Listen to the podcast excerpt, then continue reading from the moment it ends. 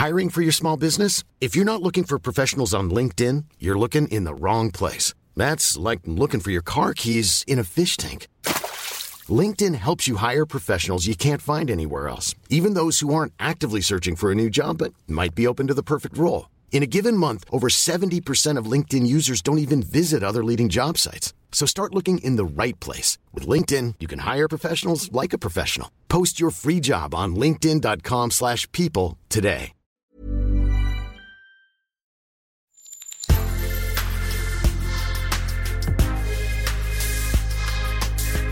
Mais avant l'épisode, j'aimerais vous rappeler que notre premier sponsor, c'est vous.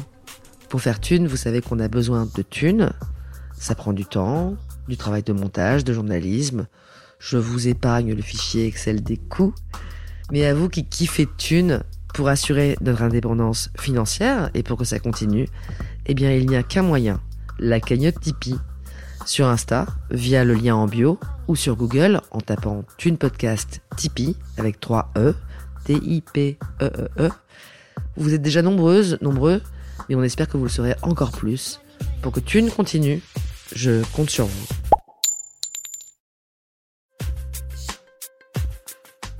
Thune, le premier podcast intime sur l'argent. j'ai toujours ce truc de vouloir gagner de l'argent, tu vois. Et encore une fois, ça vient de ce truc de quartier où il faut que je gagne de l'oseille. On s'en va pas les couilles, il faut gagner de l'argent. Moi, je veux gagner de l'argent. Je, m'en cache pas. En tant qu'auteur, je veux gagner de l'argent. Je suis pas, euh, par exemple, les gens qui me parlent des prix, qui me disent oh les prix on s'en fout. Moi, les prix je m'en fous pas. Je veux gagner de l'argent. Je veux être sur les prix littéraires. Je veux gagner de l'argent.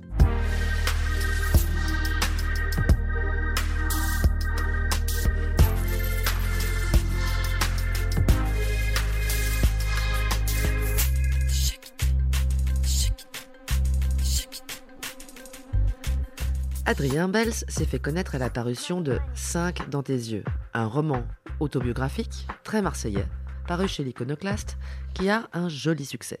Il m'a dit Je veux parler du rapport à l'argent en tant qu'écrivain, j'ai plein de trucs à dire et c'est un milieu où on n'en parle jamais. Et on s'est retrouvé à faire non pas un mais deux épisodes. Fils de bourgeois déclassés, il se définit lui-même comme un transfuge de classe à l'envers. Quand on est dans une famille de riches, mais qu'on grandit dans un milieu pauvre, qu'est-ce qui reste? Voici le premier épisode avec Adrien qui explore le rapport à la thune d'un des rares écrivains français qui vient de la street. Bonne écoute Aujourd'hui, on va parler d'argent avec Adrien Bels. Adrien, tu es écrivain. Cinq dans tes yeux, c'est, je crois, assez autobiographique. Alors Adrien, t'es né à Marseille, c'est ça? Ouais. Et t'es né au Panier, un Ouais. quartier de Marseille. euh, Ma mère est du sud-ouest, d'une famille aristocratique euh, désargentée. Et mon père, lui, il est pied noir, grande famille de colons, euh, vraiment en Algérie depuis quasiment le début. Et en fait, mon père a- est reparti vivre en Algérie pour enseigner à la fac d'Alger jusque dans les années 80. Voilà, il a rencontré ma mère. Donc, ils sont partis vivre à Alger pendant un moment. Et puis après, euh, ils ont acheté à Marseille au panier. Le Panier, aujourd'hui, c'est une sorte de petit Montmartre euh, marseillais. C'est très touristique, Ouais. c'est assez cher. À l'époque dont on parle, à l'époque de tes parents, à l'époque où tu grandis là-bas, Hmm. c'est pas du tout le même panier. Ah ouais. La gentrification, c'est aussi simple que ça. C'est le prix du mètre carré, quoi. Et mon père, il a acheté ses appartements à coût de 3000 euros, l'appartement, à l'époque, dans les années 70. 3000 euros l'appartement? 3000 euros l'appartement. Et il était prof de droit, prof d'histoire du droit romain. C'est pour ça que je m'appelle Adrien avec un H, d'ailleurs. Donc c'est pas quelqu'un qui avait la culture de, de l'investissement, qui était dans le business ou- Non, non, pas du tout. Je pense que déjà au panier dans les années 70, il fallait y aller. Ah, c'était nous on habitait à côté de l'îlot Labadie. L'îlot Labadie, c'était un îlot euh, euh, tenu par un mec qui s'appelait Papa Sanchez. Papa Sanchez, c'était un marchand de sommeil et il ne louait qu'à des Comoriens. Et donc euh, à l'époque, dans les années 90, le panier, c'était euh, nous dans cette partie-là, c'était quasiment un bidonville. C'était vraiment un quartier ultra, ultra populaire euh, où les gens, enfin, à raison, avaient peur d'aller, hein, même la nuit surtout. Enfin, c'était dangereux. Tu pouvais te faire arracher ton sac ou te faire agresser. C'était pas non plus, tu allais pas te faire tuer, tu vois. toxico à fond, donc toute cette génération toxico qui est morte, hein, soit d'overdose, soit de la maladie. C'était un quartier aussi assez mythique, tu vois. C'était le quartier aussi de la Funky Family. Quand Akhenaton fait comme un aimant, il le situe au panier. On ne sait pas trop s'il est du panier ou pas, mais il joue avec ça. Le panier, c'était ça. C'était le quartier où tout le monde venait. Donc les mecs de Belzins, les mecs de Noailles, parce que c'est un quartier aussi qui est en hauteur, qui est difficile d'accès. Donc c'est un quartier où on peut faire facilement des conneries aussi. Parce que les flics, euh, ils ont du mal à attraper. C'est piéton, c'est piéton, il faut y monter. Les voitures de la BAC ont du mal à y rentrer.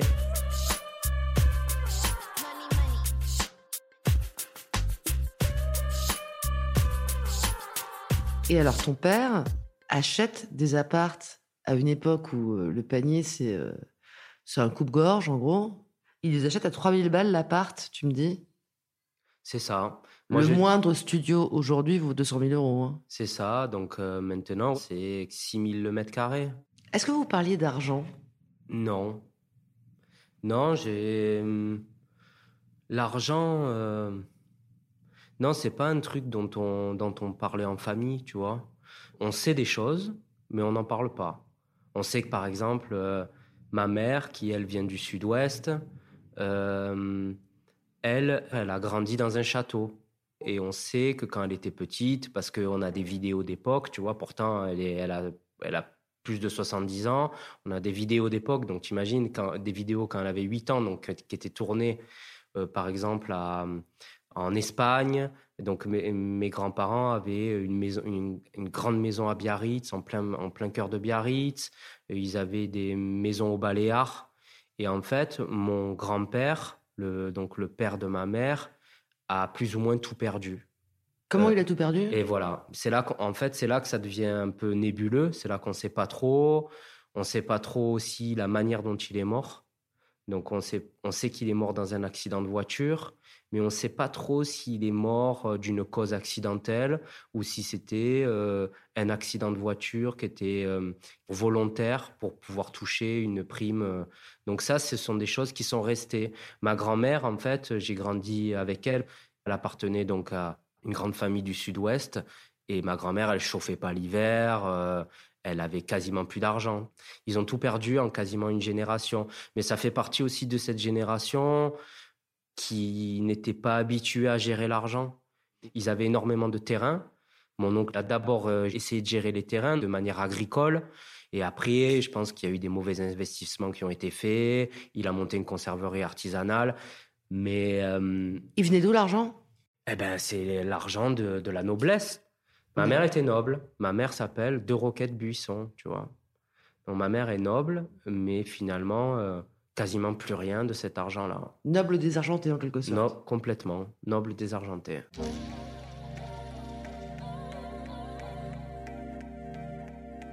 Et elle croise ton père, euh, pied noir. Euh, C'est ça. Et il tombe amoureux. Et elle le suit. Et elle fait deux autres enfants, moi et mon frère. Et vous grandissez donc au panier. Et t'arrives dans un quartier où euh, personne n'a de fric, en fait. Tout le monde est prolo. Et même au-delà de prolo, c'est clando. Tous mes potes, euh, quasiment tous les potes de 5 dans tes yeux sont des gens qui sont sans papier. Le personnage de Hichem est sans papier. Le personnage de Nordine est sans papier. Euh, le personnage de Ange est un, donc est un ami, fils de mafieux corse euh, qui, dont le père est mort prématurément d'un cancer et qui vient de Toulon vivre avec sa mère. Mais ce mec n'a plus rien alors que son père avait euh, trois ou quatre bars à Toulon. Et, donc du coup, euh, voilà, c'est une espèce de mélange comme ça. À Marseille, j'ai pas l'impression qu'il y ait vraiment ce... Elle existe, la lutte des classes mais elle n'est pas explicitée de, de, de, cette manière-là à Marseille. J'ai pas en tout cas, au panier, c'était pas, c'était pas dit de cette manière-là, tu vois.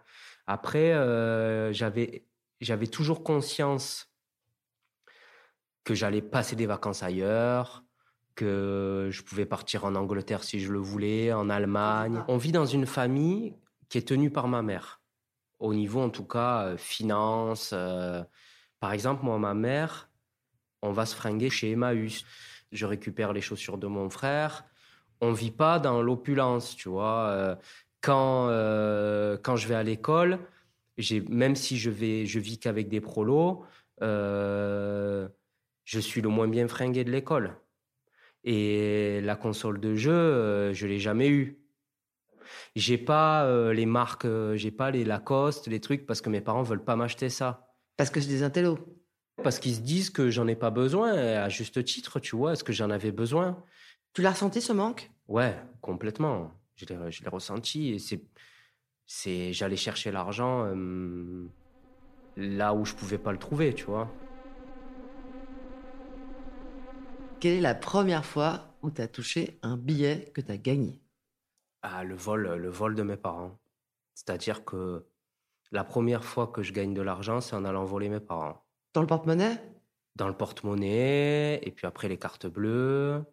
Tu vois, ma première expérience de vol, toute première, ma mère euh, m'avait inscrit au catéchisme. Et donc, je, j'allais au catéchisme en bas. Et donc, je volais à mes parents euh, dans le portefeuille au tout, tout début. Et mon grand truc, c'était d'acheter des bonbons pour tout le monde. Tu vois, à la sortie du catéchisme. T'as quel âge? J'ai euh, pff, 8 ans. Et là, en fait, euh, je me fais balancer par un, pote de catéchisme qui plus tard est devenu euh, gendarme à la brigade financière. tu vois? Ça s'invente pas. Donc, euh, la première fois que je gagne de l'argent, c'est en volant de l'argent à mes parents. Donc après, je continue à voler à mes parents euh, parce que mes besoins sont de plus en plus euh, importants. Euh, un survêt Lacoste, ça coûte cher, hein, tu vois. Ah là, t'as 14 ans, t'as 12 Euh, ans, t'as 14 14 ans, t'as quel je âge? continue, et puis je me fais, je me fais attraper. Euh, je me fais attraper, on m'envoie mon frère, mon grand frère dessus, qui me, qui me tarte, euh, qui me met des grosses tates dans la gueule. Vous avez combien de différence avec ton On a grand frère? 4 ans. Et lui, il faisait pas ça? Non, mon frère, il a un autre parcours. Mon frère, euh, il a bien sûr grandi au panier, mais je pense qu'il a pris tout dans la gueule. Il n'est pas bon à l'école, il a des problèmes à l'école, et on l'envoie dans une école privée. Et donc, du coup, il grandit avec un autre microcosme, qui n'est pas celui du panier. Et donc, euh, lui, euh, il est rocker, tu vois, il est rocker, il écoute U2 et Sex Pistols, il joue de la guitare, il se fait agresser par les mecs du panier, donc il a tous ces trucs-là, mais en même temps, il est clair euh, avec la thune, tu vois. Il est beaucoup plus clair que moi, il est moins, il est moins vicieux, tu vois. Moi, je grandis au panier avec des mecs du panier. Et, et tout de suite, je me fonds dans le moule du panier. Je gagne de l'argent aussi de manière illicite, mais c'est des tout petits trucs, tu vois. En fait, c'est des trucs qui sont plus de l'ordre de la de l'adrénaline que gagner de l'argent. J'ai dealé un peu, mais de manière euh, vraiment nulle, quoi. Tu vois, euh, aller vendre des pochons, trucs, mais euh, mais finalement, j'ai pas cette culture-là, tu vois. J'ai pas ce truc de l'entrepreneur, tu vois. Je gagne pas facilement de la thune, donc on fait des arrachés de sac, mais un une arrachée de sac, par exemple, qu'est-ce que tu vas gagner? Alors, en fait, les arrachés c'est un truc d'adrénaline. Les arrachés les cambriolages, c'est vraiment de l'adrénaline. Mais finalement, qu'est-ce que tu vas trouver dans un sac? Alors après, j'ai traîné avec des gens plus bourgeois de, Marseille. Et souvent, les conneries, c'était euh, de casser les vitres de voitures. Quand tu vas à Vauban, par exemple, il y a beaucoup de vitres de voitures qui sont cassées. Le, le petit bourgeois, il casse pour l'adrénaline, sans vraiment euh, avoir un objectif précis de thune, tu vois. Alors que mes potes, ils avaient des objectifs très ciblés, tu vois. C'était vraiment pour gagner de l'argent. Après, je dis pas, hein, j'ai quand même fait des conneries, tu vois. euh, quand j'étais jeune, j'étais assez beau euh, physiquement, c'est vrai. Par exemple, j'ai le souvenir d'un mec qui était un peu limite, euh, un peu pédophile, tu vois, un anglais qu'on avait traîné jusqu'à au Square Protis pour le dépouiller, tu vois. Donc des fois, je servais un peu d'appât. Ensuite, euh, il y a eu la période des cartes bleues. En fait, il y a, il y a des gens qui ont fait beaucoup d'argent avec ça. Des... En fait, c'était l'époque où on, regardait les numéros de carte bleue. Il y avait moins de caméras autour, autour des distributeurs. Et après, on, dépou- on dépouillait les, les comptes, tu vois. Mais Donc les vous, gens... vous regardez le numéro de carte bleue, euh, vous chouriez la carte bleue du Mac Voilà, ou exactement. de la meuf, Voilà. et euh, après vous pouviez tirer. euh, Voilà. Et ce qui se faisait beaucoup en couple. C'était assez beau, tu vois. Il y a un côté un peu Bonnie and Clyde. Je l'ai pas fait. Mais euh, j'étais approché par une meuf pour faire ça, pour partir euh, à Cannes, tu vois, pour faire ce genre de truc. Genre, euh, comme j'avais une tête d'agneau, quelque part, j'inspirais confiance. Donc, c'était peut-être plus facile pour moi de voler. J'allais voler dans les magasins, des chaussures. En fait, il y a une espèce d'inconscience dans le vol, c'est-à-dire que euh, bah, ça rejoint la, kleptomanie, tu vois. Euh, euh, plus tu voles, plus tu as envie de voler. À la fin, tu as envie presque de rentrer dans une, dans une galerie marchande et de repartir avec un écran plat, tu vois. Plus c'est gros, plus ça fonctionne. Donc, pas mal de choses comme ça, mais qui ne rapportent rien, en fait. Le butin, ce que je dis, c'est que mes potes, ils ils y prêtaient beaucoup plus d'attention que moi. D'ailleurs, je pense que dans, des, dans certains trucs, il y a des potes qui ont caché des choses. Le panier, c'était un haut lieu du cambriolage. C'était notoriété publique que les gens, ils arrivaient au panier, très rapidement, bim, cambriolage. Mais dans un cambriolage, euh, quand tu rentres dans une maison, euh, tu en ressors, mais tu sais pas ce que le mec a dans les poches. Tu sais pas ce que le mec a pris. Tu sais ce que toi tu as pris, mais le partage du butin, tu sais pas euh, qu'est-ce qui se passe vraiment. Et donc tu pouvais te faire carotte euh, sur le butin? Je pouvais faire carotte sur le butin.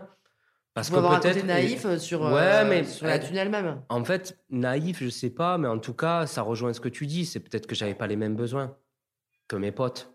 J'avais peut-être moins besoin de thunes qu'eux, au final, d'une manière inconsciente.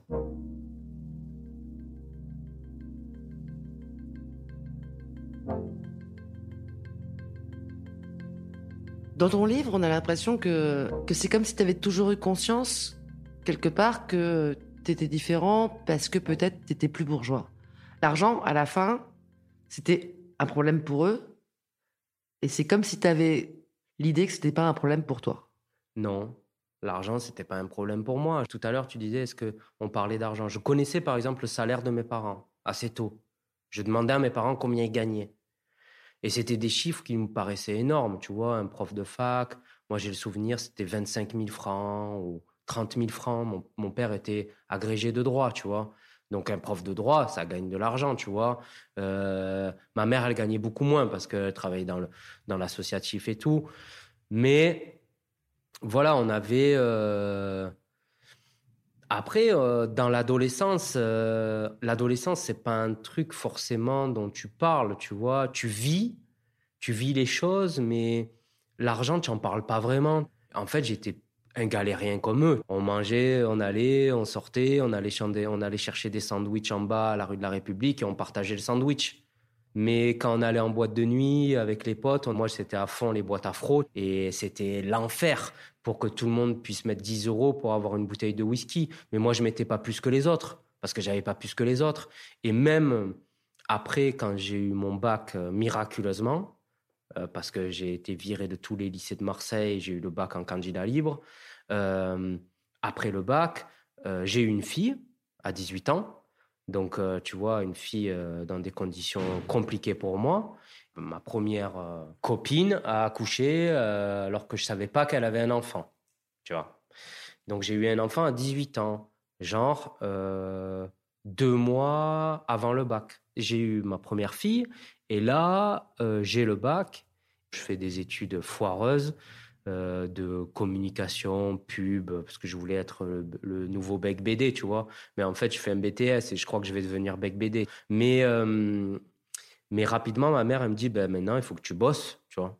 Nous, on va pas t'aider. Donc, je travaille. Mais je travaille, euh, je fais tout, tu vois. Je vais à l'usine. Donc, je fais deux ans ou trois ans d'usine. Donc, je travaille à l'usine. J'ai fait euh, Pernod Ricard, euh, Provence Chips, Haribo. Euh, je fais de l'usine. Ton frère, il a fait de l'usine aussi? Non. Mon frère, lui, donc pas terrible à l'école, il part même en pension, il n'arrive pas à avoir le bac, et lui s'oriente vraiment vers un métier manuel. Donc lui, il devient charpentier. Et tout de suite, il construit sa vie. Pareil, un enfant très tôt, une femme très tôt, et il construit sa vie, euh, euh, presque une vie d'ouvrier, tu vois.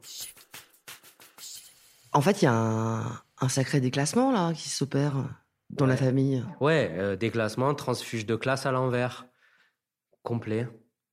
C'est ça qui s'est passé dans ma famille. En tout cas, chez moi et mon frère.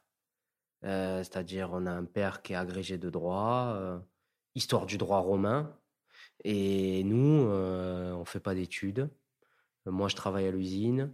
Mon frère, il devient charpentier. Je suis parti, en fait, quand j'ai ma fille, je pars vivre à Montpellier. Je fais une école qui est genre une, espèce de boîte à BTS, tu vois, payée par mes parents. Je fais deux ans à Montpellier. Là-bas, euh, je galère. Mais j'ai un appartement payé par mes parents, euh, rue de l'université. Je suis pas mal, tu vois. Euh, mais je suis en mode crédit revolving à la BNP parce que j'ai des besoins, tu vois. J'ai des besoins pour faire la fête. Je découvre la fête. À Montpellier, je découvre la bringue. Les boîtes de nuit, euh, euh, la bringue. Et, euh, et donc, j'ai des besoins. Et l'usine alors? L'usine, c'est juste après, quand je rentre, de, je rentre de Montpellier. Je rate mon BTS parce que je suis pas bon, tu vois. Et il faut le faire. Et j'ai tellement peu conscience des choses que je me dis, ouais, comme je, je te disais tout à l'heure, je vais être le nouveau Bec BD, tu vois. D'ailleurs, je réussis à faire un stage à Publicis à Paris au drugstore parce que mon oncle est un photographe parisien connu et il arrive à me faire mon stage à Publicis. Et moi, j'arrive là-bas, tête rasée, euh, j'ai encore tous les stigmates du mec de quartier, tu vois. Et j'arrive là-bas et je me rends compte qu'à Paris, ben, ça va pas se passer comme ça, tu vois. Je serai pas le bec BD, je serai pas un concepteur, rédacteur de folie. Je suis juste en stage euh, chez euh, Garnier, L'Oréal et en fait, je me rends compte assez vite que non, je ne serais pas ça, tu vois. Et puis je rentre à Marseille, j'ai raté mon BTS. Finalement, j'arrive à l'avoir en candidat libre, mais presque il me le donne. Et là, euh, et là, il faut que je bosse. Donc c'est là que je fais de l'usine. Je quitte la maison pour un appartement qui appartient à mon père. Donc mon père, il loue des appartements. En plus de la maison qu'il a, il loue des appartements, mais qui loue, donc ça c'est une digression, mais qui loue genre au prix de la CAF. Depuis genre 30 euh, ans qu'il a des appartements, il a les mêmes locataires, mais ils ont juste besoin d'aller euh, la CAF et la CAF rembourse le prix de les appartements. Il fait exprès? Oui, je pense qu'ils ont un gros côté social. Mon père, en fait, il a passé sa vie à prêter de l'argent à des gens qui lui rendent pas l'argent. Il a fait des bons placements, mais qui ne fait pas fructifier. Jamais il s'est dit, euh, vas-y, maintenant, il y a des Airbnb qui arrivent, je vais virer les gens et je vais louer, tu vois. Il a, ils ont jamais eu cette, euh, ce côté entrepreneuriat, tu vois. Tu te dis qu'ils ont été cons ou tu les admires pour ça? C'est un mélange des deux. C'est-à-dire qu'à la fois, euh, je vois qu'ils perdent de l'argent, mais en même temps, mon père, il y a un côté tranquillité d'esprit. On parle pas d'argent, on le regarde jamais. On le regarde jamais ce qu'il faut dire aussi, c'est que mon père est pied noir. Et quelque part, tu vois, le pied noir, il y a toujours ce qu'on appelle la peur du manque, tu vois, chez les pieds noirs. Il y a un truc, il y a un rapport à l'argent qui est lié à la perte et qui est lié à la mort. Tu vois, l'argent, ne... en fait, regarder son argent, c'est regarder sa mort, c'est regarder son patrimoine. Et d'ailleurs, le fait que mon père regarde pas l'argent, ça m'a aussi permis de le voler pendant un bon moment c'est-à-dire qu'il ne regardait pas ses comptes. Je pense que c'est aussi lié à une espèce d'hypochondrie financière. C'est-à-dire que la peur du manque, c'est la peur de la perte. C'est-à-dire, on a perdu l'Algérie, on a perdu l'endroit d'où on vient, euh, on doit tout refaire, mais on veut plus, on veut pas regarder ça. C'est un truc qui me poursuit encore ça. Par exemple, moi, euh, par exemple, en ce moment, je suis dans une période où je fais rentrer moins d'argent parce que j'ai deux activités. Et je veux pas voir ma perte d'argent. C'est-à-dire, je veux pas me brancher sur mon compte en banque pour regarder si je suis débiteur. Parce que si je suis débiteur, ça va me mettre très mal. Ton bien-être peut dépendre du fait de voir où tu en es financièrement. Complètement. Mais ça, hum, ça c'est un truc aussi de quartier, tu vois. Hum, euh, tu disais, on parlait de, des mecs de quartier. Généralement, de ce qu'on fait, on n'en parle pas. C'est-à-dire, euh, si tu vends euh, du shit, si tu fais des cambriolages, si. peu importe ce que tu fais, tu n'en parleras jamais. Et les plus gros bandits ne parleront jamais de ce qu'ils font. Ça, c'est une constante, tu vois. Mais en fonction de leur état émotionnel, en fonction de comment ils se sentent, tu peux savoir s'ils ont fait des conneries ou pas, s'ils ont fait rentrer de l'argent ou pas. Et puis l'argent a disparu aussi, quelque part. C'est-à-dire que moi, j'en reviens toujours à ça. C'est-à-dire que nous, dans les années 90, on faisait des arrachés de sacs, on, on faisait des cambriolages. Mais aujourd'hui, l'argent, c'est numérisé. Euh, l'argent euh, a disparu des poches. C'est-à-dire qu'un pickpocket aujourd'hui, il aura beaucoup moins de chances de tomber sur une liasse que dans les années 90.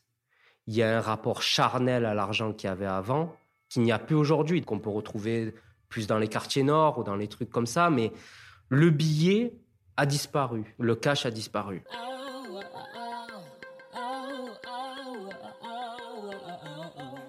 Revenons à ton histoire à toi. Mm. Tu vas bosser à l'usine. Ouais. J'imagine que tu t'imaginais pas ouvrier toute ta vie. Et d'ailleurs, c'est pas ce qui est arrivé. Non, mais on me propose des CDI. Par exemple, j'ai souvenir, je travaille chez Provence Chips, aux chips d'Allo. Je suis cuiseur friteur. ça, ça pose, cuiseur friteur. Et je bosse tellement bien qu'on me propose un CDI chez, chez, aux chips d'Allo. C'était le SMIC, tu vois. Le SMIC, euh, mais je refuse. Je sais pas trop ce que je vais faire. J'écris un peu dans la presse culturelle euh, gratuite. Je fais des papiers, mais euh, c'est sans être payé. Je commence à me dire, allez, vas-y, je vais devenir journaliste culturel, tu vois. Mais encore, là, je plane. Là, tu vis dans l'appart de tes parents. Tu gagnes plus ou moins le SMIC. Ouais. Tu fais plus le truc illégaux? Non, quasiment plus. Et j'ai ma fille. J'ai séparé de la mère. Mes parents assurent beaucoup à ce niveau-là. Mes parents prennent beaucoup le relais. Et puis je rencontre ma femme, qui est euh, sénégalaise. Ta femme qui est encore ta femme aujourd'hui Qui est ma femme aujourd'hui, qui est sénégalaise. Elle, elle fait ses études en France. Elle vient de Dakar. Et, euh, et voilà, et je la rencontre. Et là, euh, et là, je vis avec elle. Donc on se marie dans la tradition musulmane et je me marie, je sais pas, vers 20, 25 ans, tu vois. Et qu'est-ce Communauté des biens Ouais, tout. Il n'y a pas de problème avec ça. Et en fait, euh, à partir de là, ma femme gère l'argent pour moi. Je fais rentrer de l'argent parce que très vite, je deviens vidéaste. Je rentre au Nomade Café, qui est une structure associative, et finalement, ça me lance. En fait, je faisais des teasers pour les groupes de musique euh, qui venaient jouer au Nomade Café. Donc, je commence à toucher à la vidéo. Et là, je rentre dans le métier de la vidéo.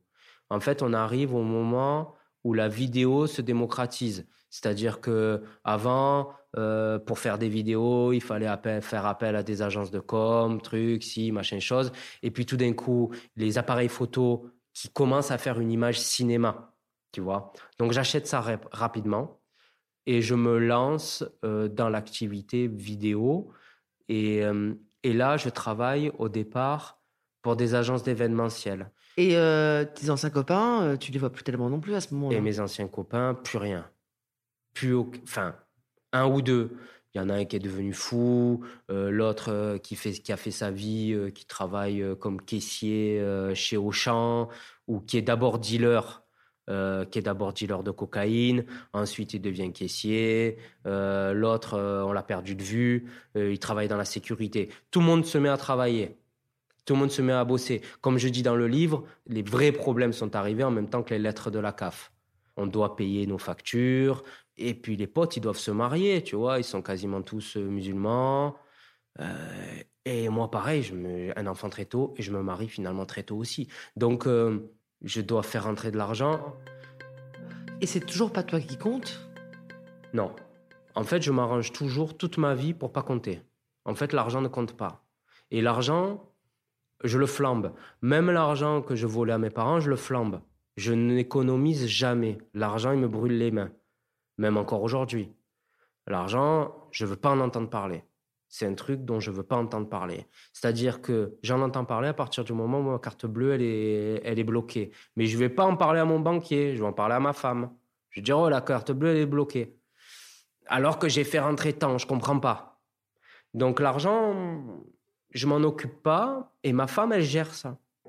Elle a fait aussi des études de notariat. Elle a essayé de faire des études de notariat parce qu'elle est africaine et après, tu sais, les études de notariat, après, il faut trouver des stages et pour les trouver, c'est compliqué. Surtout quand tu es africaine, tu vois. Euh, il faut avoir euh, des amis euh, ou des parents dans le notariat, donc elle n'a jamais pu être notaire. Mais elle a cette appétence-là, tu vois, ce rapport à l'argent où on est en gestion de patrimoine. ça lui fait pas peur, tu vois. Mais en revanche, donc tu fais comme toi, tu fais comme tes parents te garde pas C'est-à-dire que moi, je me rapproche beaucoup de mon père. Ma mère, elle vit chichement, c'est-à-dire que les enfants, euh, on va chez Emmaüs, euh, elle s'habille euh, avec rien, elle fait les courses, donc elle s'occupe de tout ce qu'on appelle l'économie familiale. Mon père, lui, par contre, il va chez Agnès B, il va acheter ses petites pâtisseries, mais en même temps, il est très généreux, c'est-à-dire que si tu lui demandes de l'argent, il te le donne, tu vois. Mais il veut pas s'en occuper. C'est-à-dire que tout ce qui est économie familiale, c'est ma mère qui gère ça. Et tu as l'impression de reproduire ce schéma-là? Ouais, franchement, oui. Par exemple, j'ai une ceinture Hermès, euh, j'ai, tu vois, on va chez Hermès, quand on peut se faire plaisir, on se fait plaisir. J'ai aussi cet héritage de quartier, c'est-à-dire que euh, cet héritage du panier. C'est-à-dire que on est prolo, on est clando, mais on est habillé euh, comme des nababs, avec euh, du Hugo Boss, du Prada, du Louboutin. Euh, c'est un truc. Donc moi, j'ai gardé aussi ce truc un peu de quartier, tu vois, même si maintenant je me suis un peu boboisé. J'ai plus l'air d'un bobo que d'un mec de quartier, mais j'ai quand même gardé ce truc avec la fringue. Mais ce qui est fou, c'est que on va y arriver. Mais finalement, évidemment que les 3000 euros l'appart, de tes parents au panier, aujourd'hui, euh, ils valent des euh, centaines de milliers d'euros. On est quatre quand même sur l'héritage. Après, euh, ouais, il y a du patrimoine. Il y a du patrimoine, il y a une maison qui est peut-être à un million d'euros, tu vois, peut-être plus. Mais oui, il y a, il y a de, il y a du patrimoine, c'est sûr. On y pense. On n'en parle jamais mais dernièrement, j'ai reçu un mail de mes parents avec euh, la fiche de tout ce que mes sœurs ont, ont, obtenu de mes parents, de tout ce que mon frère a obtenu et de ce que moi j'ai obtenu, tu vois. Ils ont fait les comptes de ce qu'ils avaient donné à chacun des enfants. Ah, c'est assez... Après, c'est toujours extrêmement bizarre, effectivement, de recevoir ce genre de truc. Euh, t'es là, ouais, c'est bizarre. Moi, j'étais assez content parce que finalement, c'est moi qui ai gratté, c'est moi qui ai gratté le moins pour l'instant. bon, ça se joue à peu de choses. Hein. Je crois que je suis à 50 000. Après, ça monte jusqu'à 100 000. Tu vois Ils ont filé entre 50 et 100 000 balles à chacun de leurs enfants. C'est ça, exactement. Ils ont euh, compté quoi dans les 50 000 qui t'ont filé à toi? Moi, les 50 000, ça a été pour acheter mon premier appartement.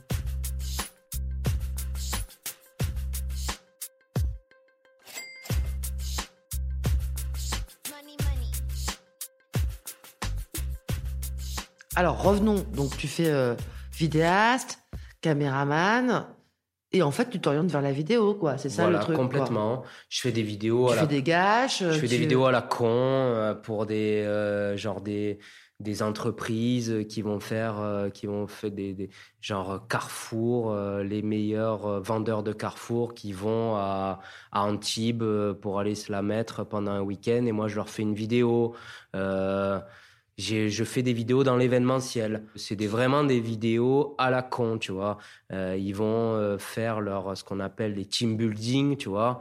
Donc euh, moi je vais filmer les team building. Il y a un côté un peu euh, Welbeck. Rapidement en fait dans la vidéo ça se démocratise.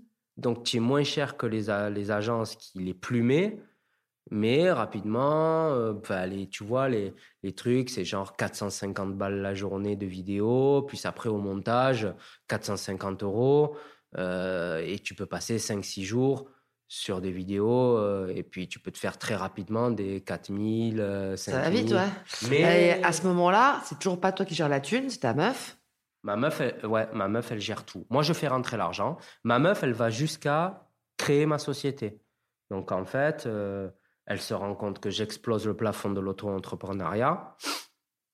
Et donc, du coup, elle a conscience très rapidement qu'il faut que je monte une boîte. Elle bosse? Elle bosse euh, dans la compta. Euh, elle, euh, elle a plein de qualités, mais ça rejoint, ça rejoint un peu mes potes. C'est-à-dire qu'elle est, elle est dans ce déterminisme social. C'est-à-dire que pour elle, euh, s'éclater dans le boulot, ça n'existe pas. Elle, le travail, c'est juste pour gagner de l'argent. Tu vois. Donc elle passe d'une boîte à une autre, elle fait de la comptabilité, elle est hyper efficace. Euh, et puis maintenant, elle travaille euh, dans un syndic de copropriété où elle est surchargée de taf, où ça l'emmerde plus ou moins, mais, mais elle continue à le faire, tu vois. Parce qu'elle se dit, bah, euh, l'argent, il y a un côté chez elle, euh, l'argent, c'est pour aller vivre au bled euh, quand j'aurai ma retraite, tu vois. Donc rapidement, ma meuf, c'est on achète un terrain au bled, on fait construire au bled. au Sénégal, donc au pays, et on va louer notre maison au Sénégal. Donc il y a vraiment ce côté-là chez ma femme où finalement l'argent, euh, t'aide seulement à te rémunérer et à construire ta famille, mais pas forcément à te développer personnellement. Il n'y a pas d'idée de plaisir, quoi. Non, aucune. Aucune idée de plaisir, vraiment. Est-ce que vous avez des, euh, des différences sur la façon dont vous avez envie de le claquer, l'argent? Non. Alors par contre, on est assez d'accord là-dessus. Même pour les anniversaires, tu vois, les anniversaires, c'est des cadeaux à 1000 balles, tu vois, des fois. Même plus, des fois. Son dernier anniversaire, c'était des 40 ans. Je lui ai acheté une paire de Church, alors qu'on n'est pas non plus hyper bien en ce moment financièrement, mais j'ai acheté une paire de Church à 900 balles, tu vois. Et ça pouvait pas être moins que ça. Ça veut dire quoi, ça pouvait pas être moins que ça? Ben, ça veut dire que la valeur du cadeau a quand même une valeur financière. C'est pas un truc de pognon, c'est un truc de qualité. C'est-à-dire que ma meuf, elle sait que si elle achète une paire de Church, ça ne sert pas une, une paire à la con de, euh, je sais pas quoi, de, de, Prada, tu vois. Donc, elle a conscience que si elle achète ça, euh, ça peut durer dans le temps. Son grand truc en ce moment, c'est il faut que je m'achète un, un petit sac Hermès, là, les Kelly. Et en fait, elle a conscience que le Kelly, elle l'achète mais elle se dit le Kelly peut être revendu plus cher que ce que je l'achète. Elle a toujours ce truc-là dans la tête, chose que moi j'ai pas forcément. Ta femme, c'est un peu ta secrétaire en même temps du coup, ta comptable. ben non, mais c'est vrai. Euh, il y, a un peu ça, mais pas totalement non plus. Est-ce que c'est pas macho finalement? Macho, je sais pas, parce que elle a le pouvoir aussi en même temps. C'est pas c'est pas du machisme, c'est-à-dire que elle elle a le pouvoir, c'est-à-dire que je lui lègue tout, je lui fais entièrement confiance, c'est-à-dire que mon argent, euh, bon peut-être qu'on en parlera tout à l'heure, mais sur le sur le bouquin par exemple, part en grande partie dans une construction d'une maison au Sénégal. Et moi je suis pas sénégalais, donc euh, est-ce que c'est machiste de faire ça? Je sais pas.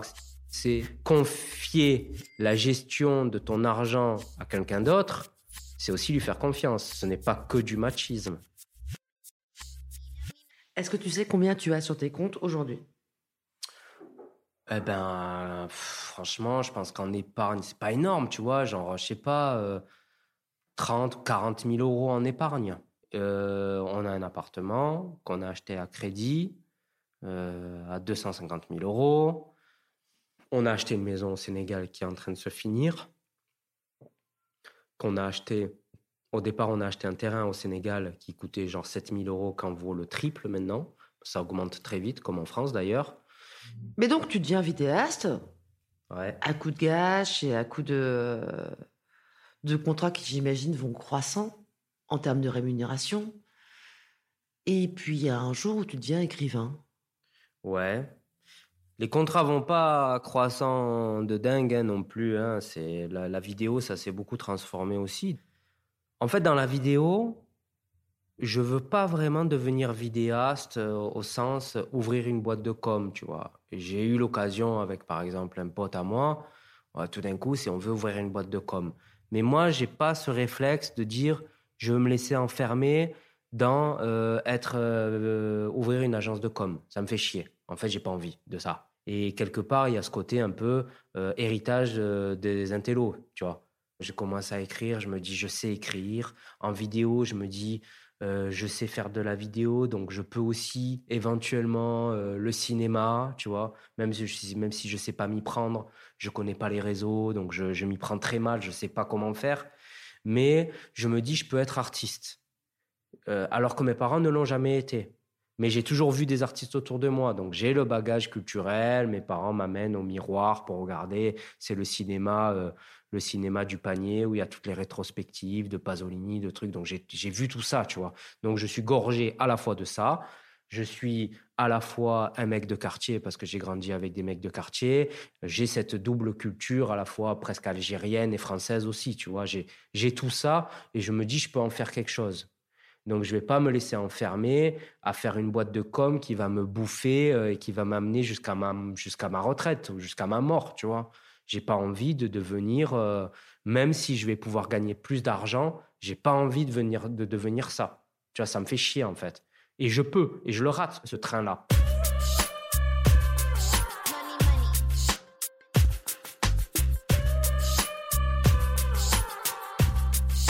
T'as ce côté bourgeois de on peut rêver mieux? Ouais, j'ai le, le trapéziste, euh, mais qui a quand même le filet en dessous, tu vois. Parce que le filet, c'est le patrimoine.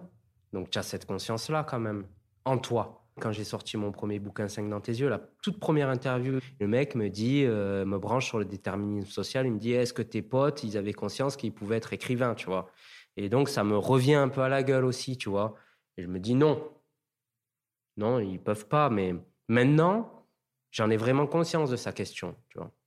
À force des interviews ou à, euh, force à force du deuxième bouquin et à force de traîner dans le milieu littéraire.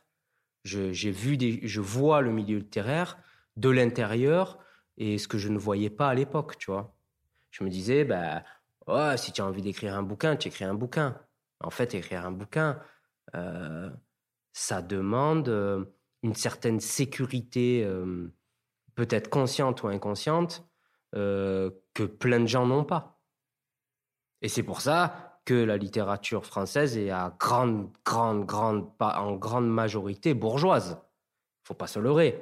Il y a maintenant euh, des petits phénomènes, des petits trucs, Édouard Louis, euh, truc, euh, Diallo, Fatima Das, il y a des choses qui sortent comme ça petit à petit, mais en grande majorité, c'est une littérature bourgeoise. Mais ça, ça c'est ça, c'est juste parce que écrire, ça demande un temps hyper long sans forcément être sûr du résultat, euh, à la fois euh, médiatique, mais aussi financier. Tu gagnes combien avec euh, tes vidéos? Rien, enfin rien, non, c'est pas rien. Mais les vidéos, c'est un coup on t'appelle, tu gagnes une vidéo de 3000 euros, un coup on t'appelle, tu vas gagner 1200 euros, un coup on t'appelle, boum, tu fais un gros coup, tu gagnes 10 000 euros, euh, tu fais rentrer... indépendant, quoi. Ouais, je suis indépendant, je fais rentrer de l'argent comme ça, des fois il y a des gros coups, des fois des petits coups, je fais travailler des mecs aussi. Donc, euh, des fois, tu as beaucoup de clients et hop, tu fais des. Et des fois, tu n'as plus rien.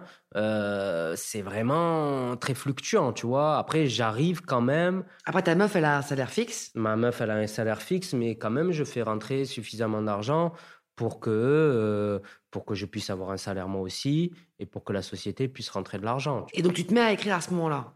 Je me mets à écrire, ouais. Et tu te dis que ça va te rapporter du pognon ou pas? Euh, Ou tu penses pas du tout? Au départ, j'y pense pas.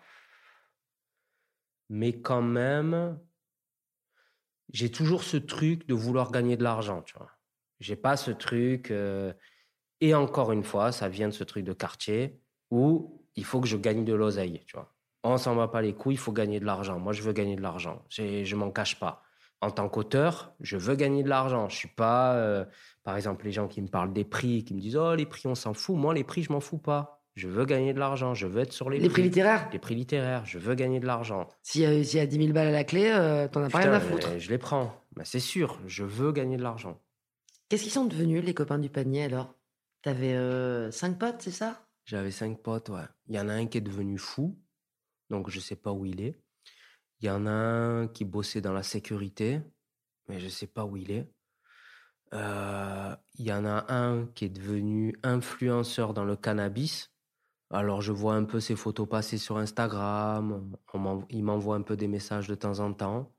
Et puis il y en a un qui vit encore au-dessus de chez ses parents, qui fait pas grand-chose. Et puis le dernier, il était aux dernières nouvelles euh, euh, chauffeur pour euh, la RTM. Chauffeur de bus De la ville de Marseille.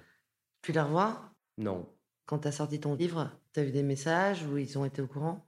Alors, je leur ai tous fait envoyer le bouquin. Il n'y en a aucun qui l'a lu. Euh, j'ai eu des petits coups de stress. Euh, ouais, est-ce que tu as parlé de ma sœur euh, dans le bouquin, de la relation qu'elle avait eue avec un tel, avec un tel Finalement, rien d'autre. Et puis, j'ai eu un message de Ange il n'y a pas longtemps qui est un peu dans les réseaux hip-hop, qui est un peu le, corse de la bande, qui m'a envoyé un message gentil sur Instagram en me disant merci d'avoir graver notre, notre histoire euh, dans, dans la grande histoire marseillaise. Euh, et ça, je te remercierai euh, toute ma vie pour ça. Voilà.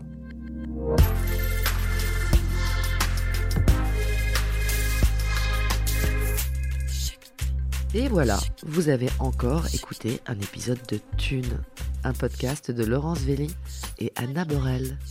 Cet épisode a été réalisé par Anna Borel, le montage est assuré par Frédéric Fortuny, toujours sur une musique d'Emma Bitson. Si vous aimez Thune, n'hésitez vraiment pas à nous soutenir. Le plus simple, c'est des étoiles et des commentaires, par exemple sur Apple Podcast. Ça a l'air de rien, mais ce n'est pas du tout anodin. Pour nous contacter, vous pouvez passer par Facebook ou notre compte Instagram. Et nous avons aussi lancé une cagnotte Tipeee. Parce que donner un peu de thune à thune, ça fait sens et on en a besoin pour continuer.